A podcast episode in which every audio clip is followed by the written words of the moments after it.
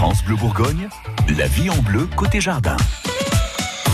Votre magazine de la vie pratique met de la couleur dans le jardin. Vous en voyez partout, même en ville. C'est la pleine période des magnolias en ce moment.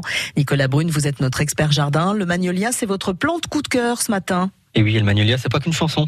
Eh ben oui, Eh ben pourtant oui. c'est vrai qu'on pense toujours à la chanson de Claude François. Eh ben oui. Donc le magnolia, c'est vraiment la plante coup de cœur qu'on voit beaucoup en fleurs actuellement euh, sur Dijon et autres.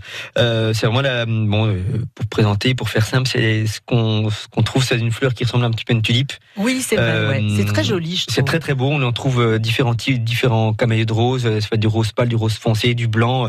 C'est vraiment la la plante. Emblématique du, printemps si je peux dire. C'est vraiment une plante qui est très très belle parce que ça est c'est c'est des, des ça peut devenir des arbres hein, euh, c'est vraiment très très beau Euh, on en- il y en a notamment un magnifique au jardin d'Arquebus pas très loin de pas très Ouais. loin d'ici ça quand ils sont en fleurs ils sont vraiment ça fait vraiment Ah l'admiration oui, de, mais de moi tout le monde je, je comprends votre coup de cœur parce que je suis fan aussi. voilà.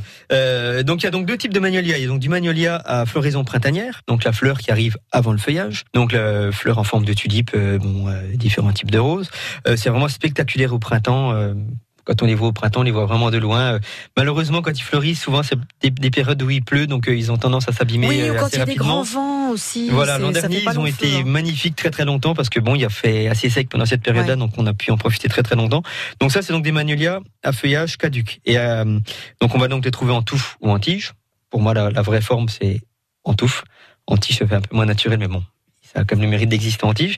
Et donc, on trouve, on trouve donc les, les, les magnolias persistants à floraison estivale.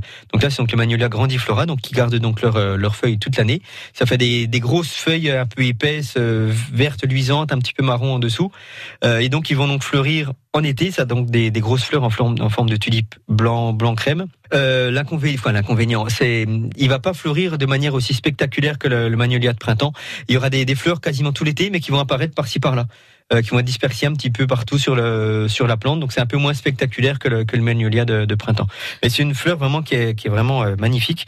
Et puis euh, ils aiment bien les sols légèrement acides, donc faire attention. Nous on a quand même un sol calcaire assez lourd, donc faut pas hésiter à la plantation de mettre pas mal de, de tourbes pour pour alléger le, le sol.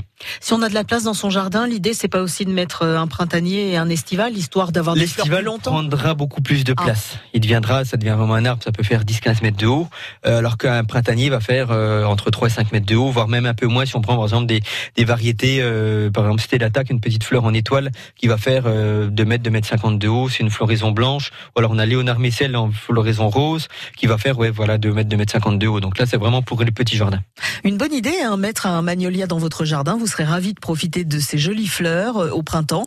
Les conseils de Nicolas Brune sont à retrouver sur euh, francebleu.fr et dans une heure, Gilles Sonnet, notre expert en plantes d'intérieur, nous dira quelques mots sur la fête des secrétaires parce que c'est bientôt et on peut offrir des fleurs à sa secrétaire.